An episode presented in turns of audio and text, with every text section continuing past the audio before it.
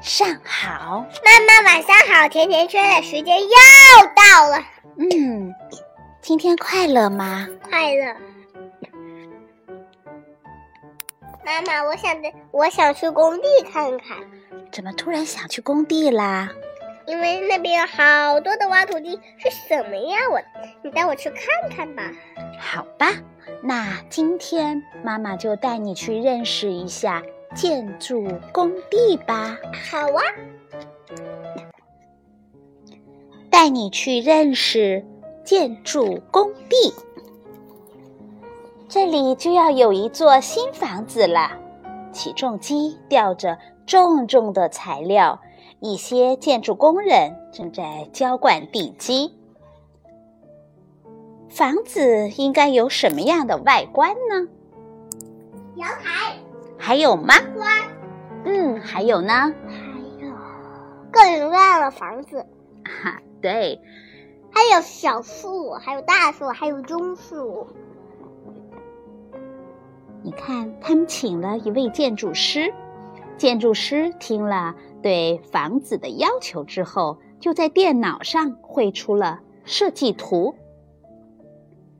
女儿开心地说：“我这里要有一个小小的尖塔，那叫天窗。”建筑师解释给他听：“从上面看房屋画出来的，这就是平面图。你能在图上找到天窗吗？不能，因为那是平面图。如果是立体的，你就可以找到天窗了。这是什么？”我也不知道，这就是你说的挖土机。那这个嘞，是挖土机和推土机吗？对的。如果用铁锹来挖，那挖土可要耗费太长太长的时间了。可是如果用挖土机的话，只需要六到八个小时。挖土机的长手臂可以轻松地深入土坑。驾驶室里可以朝任何方向旋转，铲斗既可以装运，又可以挖掘。怎么才能砌出笔直的墙壁呢？嗯，我不知道。对，就是那个测量员用一根长 杆插进了土地，他要先用经纬仪对这块地皮进行测量，这个就是经纬仪。工人在搭建定位绳，他在距离地基仅一米的地方将几个木头敲进了地里，然后用钉子把木板固定在了原木上。妈妈，那这个又是什么呀？这个就是原木。工人们就是把这几根原木敲到地基里。然后用钉子把木板固定在原木上，这样呢就形成了四个定位角。于是工人们就可以在它们之间拉起了细细的钢绳，定位标记了墙角的外面所在的位置，所以就能够砌出笔直的墙壁啦。妈妈，那那这个又是什么呀？这是妈妈刚才给你说的经纬仪。哦，那这个又这个是怎么做的呀？这是木头做的原木，这是什么？你知道吗？起重机。对，吊塔塔吊，是吊塔还是塔吊啊？吊塔和塔吊，它叫塔吊起重机。塔吊起重机有一个一体化的转车台，能够把吊起来的物品放到其他的地方去。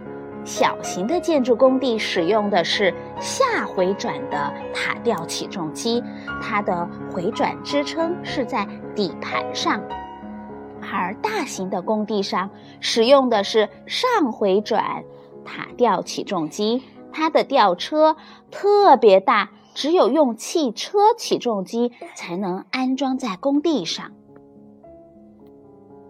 房屋要建在什么上面呢？我也不知道，房屋当然是建在地基上啦。地基就是用混凝土浇筑的，混凝土湿的时候可以被塑造成各种各样的形状，干了，它就会像石头一样坚硬。如果猫踩在上面，那等混凝土干了，地面上就会留下一串猫的脚印。搅拌车从工厂里送来湿湿的混凝土，然后由混凝土唾向地基喷注，地基上的钢筋网令混凝土更加的坚固。水和电从哪里来呀？房屋里的水电，我们家里的水电从哪里来呢？我不知道。街道的下面埋藏着许多的电缆和水管，像一个巨大的蛛网。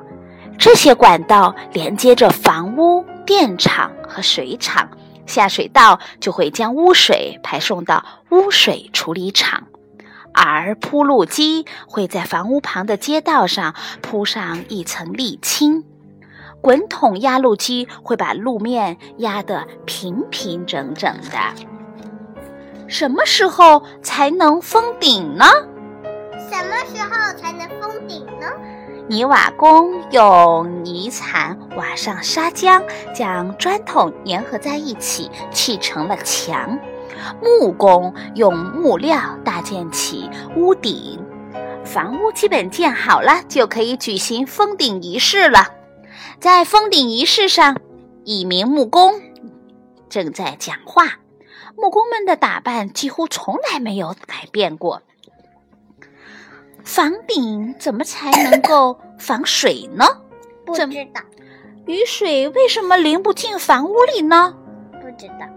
因为屋顶上要铺上木板，还会有一排接一排像鱼鳞一样的屋瓦，这样雨水就不会透过接缝漏到屋里去了。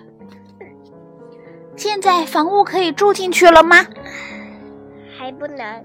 对，因为我们还要装修，电工会拉好电线，装好插座；水暖工人们来装暖气；细木工给客厅铺上木板；瓷砖工人会在厨房、浴室的地面上和部分的墙上都铺上瓷砖；粉刷匠用来粉刷墙面。儿童房的壁纸当然是宝贝和妈妈一起选好的。现在要开始动手裱糊了。一栋房屋大约需要一年的时间才能建好。如果不想等那么久的话，怎么办呀？不知道。也可以预定一种装配式的房屋，这种房屋用不了几天就能建成啦。规模较大的建筑工地也经常使用装配式的零部件，比如上桥梁的扶手就是在工厂里浇筑好的。重型卡车会将这些巨大的部件和建筑机械一起运到工地。这些重进行的卡车大多在夜里行驶，这样就不会阻碍交通了。当地面结冰的时候，建筑工人们就停工休息了。春天来了，翻斗车运来了一堆肥沃的泥土，挖土机把这些泥土分布好在家园的花园里，好让大家种上小草。这样，夏天的时候，宝贝们就可以在草坪上踢足球啦。宝贝，这就是建筑工地。今天的故事就到这里啦，明天见，晚安，古奈，祝你有个好梦吧，Goodbye，祝你个好梦，祝你有个好梦，祝你有个好梦。